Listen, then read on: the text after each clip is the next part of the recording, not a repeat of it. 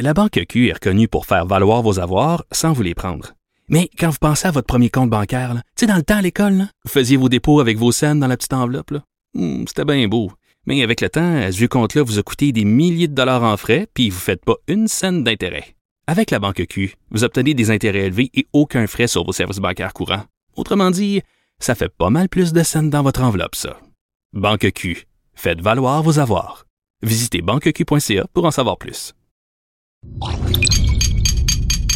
Cube Radio.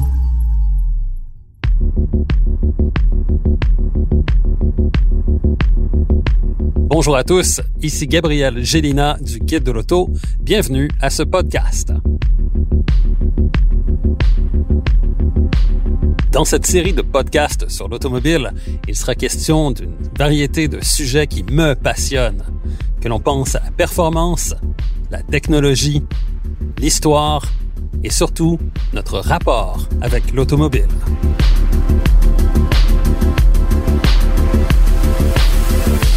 Au volant, avec Gabriel Gélina.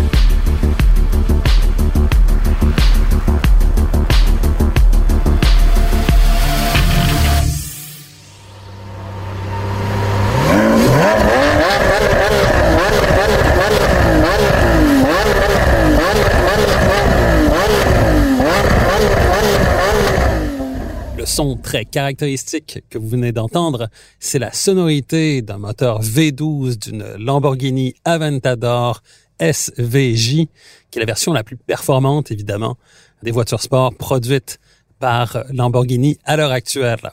Cette entrée en matière, tout ça pour vous parler un peu de l'histoire de cette marque qui fait partie évidemment du paysage des voitures exotiques aujourd'hui au même titre que Ferrari, Porsche ou même d'autres marques plus obscures comme Pagani ou Koenigsegg.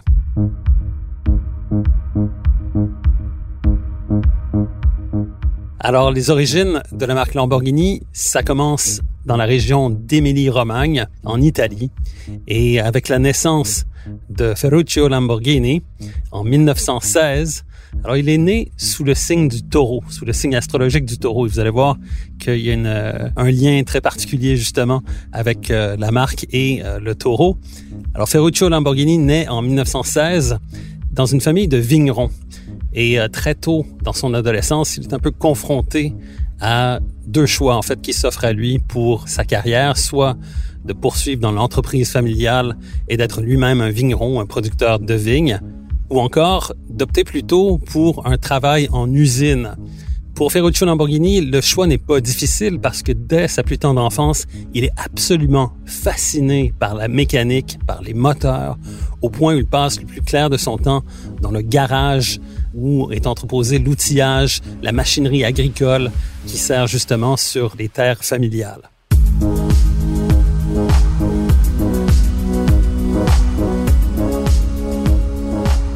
1935, il ouvre son premier atelier de mécanique qui va être ouvert pendant à peu près une période d'à peu près cinq ans. Et en 1940 arrive un événement marquant.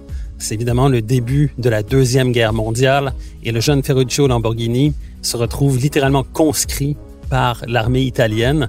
Il va être intégré à l'armée de l'air et il va être stationné sur une petite base militaire sur une île grecque, en fait l'île de Rhodes, où il est affecté à la maintenance, à la réparation des équipements, notamment des avions, mais d'autres euh, véhicules aussi sur la base. En 1943, trois ans plus tard, c'est la reddition de l'Italie et la base tombe sous le contrôle finalement des forces allemandes qui, eux, décident de s'en servir pour poursuivre évidemment la Deuxième Guerre mondiale. Et les Allemands comprennent très très rapidement que le jeune Ferruccio Lamborghini a un talent incroyable pour réparer, remonter, rafistoler à peu près tout ce qui est sur le plan mécanique. Donc, ils choisissent littéralement de le conserver, lui, sur la base, alors que la plupart des Italiens sont partis. Et Ferruccio Lamborghini, donc, décide, lui, de poursuivre un peu son apprentissage de la mécanique dans ces conditions un peu particulières.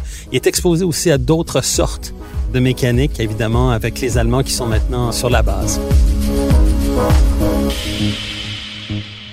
En 1945, c'est la fin de la guerre. Les Allemands sont vaincus par les Alliés. Et ce sont les Alliés, justement, qui débarquent sur la base où se trouve Ferruccio Lamborghini. Ils font immédiatement prisonnier tous ceux qui s'y trouvent. Et ils s'aperçoivent, eux aussi, très rapidement, qu'encore une fois, le jeune Ferruccio Lamborghini a beaucoup d'expérience pour la mécanique. Et donc, ils lui demandent de commencer à travailler non seulement sur les équipements qui sont déjà sur la base, mais également sur les équipements que les Alliés ont eux-mêmes apportés justement sur cette base. Et ça, c'est important parce que de ce côté-là, encore une fois, Ferruccio Lamborghini est exposé encore toute une autre série de moteurs ou de mécanique.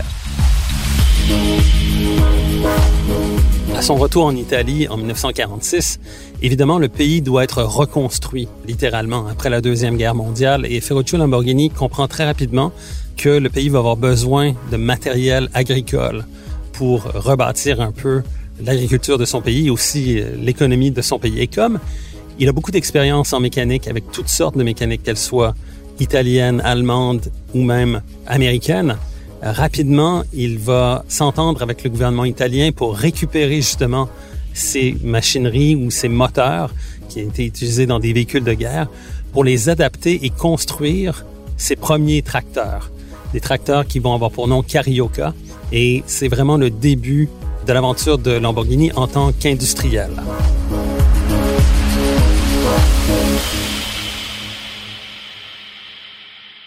En 1948, il souscrit un emprunt avec le collatéral finalement, qui sont les vignes euh, de l'entreprise familiale, pour construire une première usine pour produire justement euh, ces fameux tracteurs. Et en même temps, il découvre la course automobile.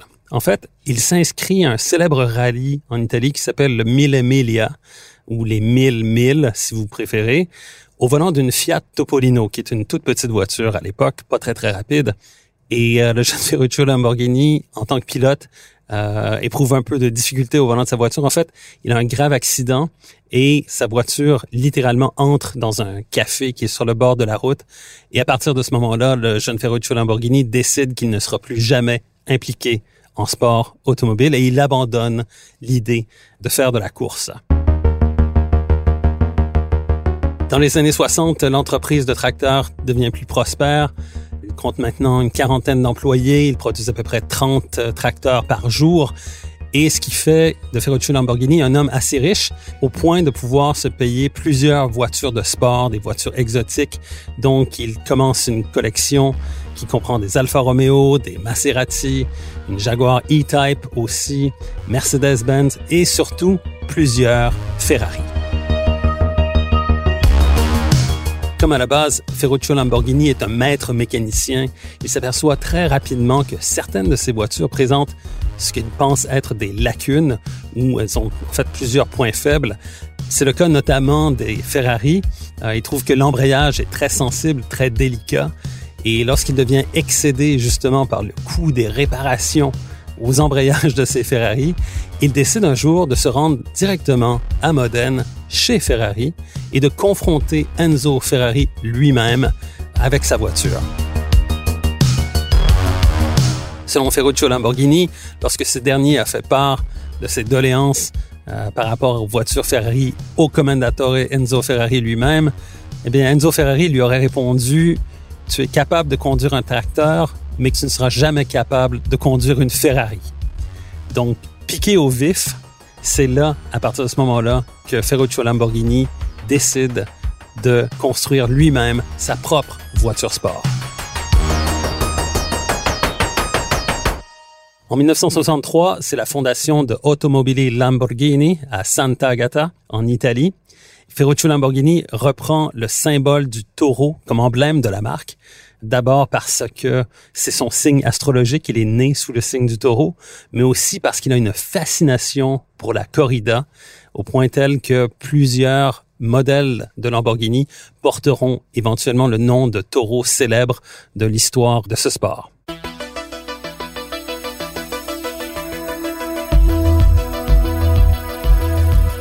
En 1963, Ferruccio Lamborghini produit un prototype d'une première voiture qui s'appelle la GT 350. Elle doit être exposée au Salon de l'automobile de Turin. Il y a juste un problème, la voiture n'a pas de moteur. En fait, le moteur de la voiture ne rentre pas sous le capot. Et pour pallier à ce problème, Ferruccio Lamborghini décide d'ouvrir le capot moteur, d'y installer des briques juste pour que l'assise de la voiture soit correcte et il ferme le capot et il expose la voiture comme cela au Salon de l'automobile de Turin en 1963. C'est un que plus tard, donc vers 1964, euh, qu'il résout finalement le problème de l'intégration du moteur sous le capot euh, de la voiture. Ce moteur, c'est un moteur V12 qui est jumelé à une transmission manuelle à 5 vitesses et la voiture, la fameuse GT350, est équipée de freins à disque aux quatre roues et d'une suspension indépendante aux quatre roues, ce qui est extrêmement rare pour l'époque. En 1966, Lamborghini suit avec un autre modèle qui s'appelle la 400 GT, mais surtout avec la Miura P400. Ça, c'est une des voitures les plus emblématiques, non seulement de l'histoire de la marque Lamborghini, mais aussi de toute l'histoire de l'automobile. Pourquoi? Parce qu'il s'agit d'une voiture sport à moteur central. Donc, c'est la première fois que l'on monte le moteur derrière le poste de pilotage en position centrale. Il s'agit encore une fois d'un V12 et c'est une voiture qui a été conçue aussi par designer Marcello Gandini qui devient véritablement très très célèbre justement avec l'arrivée de cette Miura P400. Pour vous donner une idée, là, dans l'histoire de l'automobile, aujourd'hui, toutes les voitures de haute performance, que ce soit des Ferrari, évidemment des Lamborghini, mais aussi on peut penser à la Porsche 918 Spider, au McLaren que l'on retrouve sur la route, et même la nouvelle Corvette de huitième génération, toutes ces voitures-là adoptent la même configuration qui a été inaugurée par la Mira P400, soit celle d'une voiture à moteur central.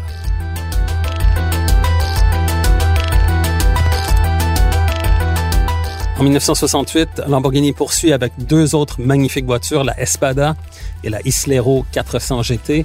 Suivront ensuite les Countach LP500, les Huraco et d'autres modèles qui sont vraiment particulièrement réussis côté design.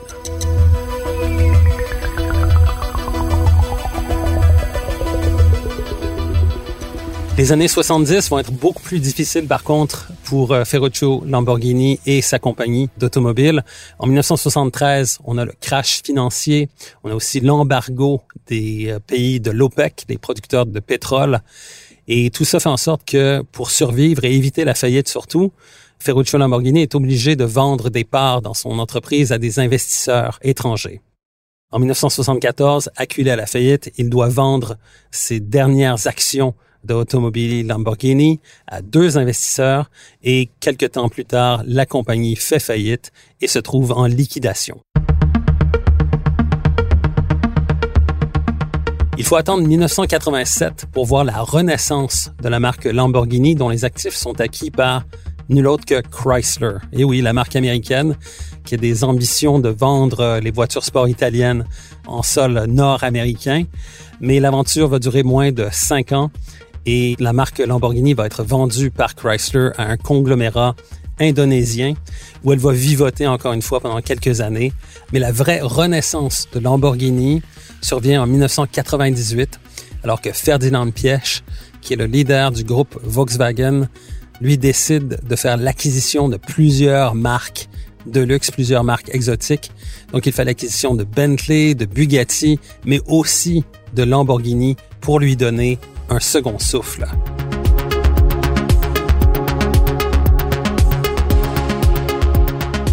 Sous la gouverne de Piech et du groupe Volkswagen, la marque Lamborghini connaît un essor absolument fulgurant avec des modèles comme par exemple la Gallardo qui a été vendue à 14 000 exemplaires et par la suite qui a été suivie par la Huracan, la Aventador et aujourd'hui encore par le Urus, le nouveau VUS de Lamborghini. Donc, euh, ce sont aujourd'hui des voitures très, très modernes. Il faut dire que Lamborghini peut tabler sur l'expertise non seulement du groupe Volkswagen, mais de ses autres marques, par exemple de Audi, de Porsche.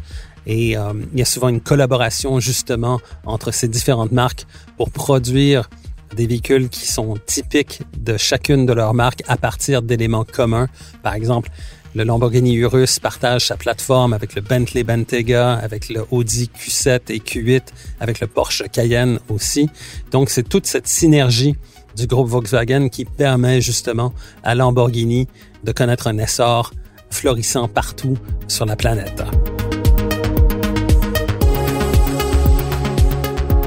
Quel sera l'avenir justement pour euh, cette marque Lamborghini? Bien en fait, à l'heure actuelle, le groupe Volkswagen semble vouloir se diriger vers une restructuration aussi de ses activités. On a eu évidemment le départ de Ferdinand Pièche, son décès il y a à peu près un an. Et donc, à partir de ce moment-là, maintenant, on a l'impression que le groupe Volkswagen va peut-être vouloir se départir justement des marques exotiques à faible volume, comme par exemple Bentley, comme Bugatti, et peut-être aussi, les rumeurs sont assez persistantes, de Lamborghini, qui pourrait devenir propriété d'un autre groupe ou d'un groupe d'investisseurs privés dans l'avenir.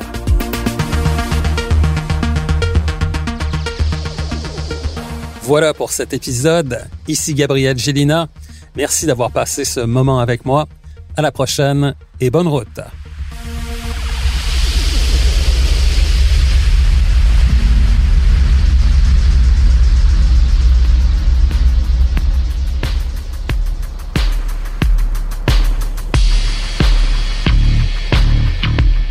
Recherche et animation, Gabriel Gélina. Montage, Philippe Séguin. Une production, Cube Radio.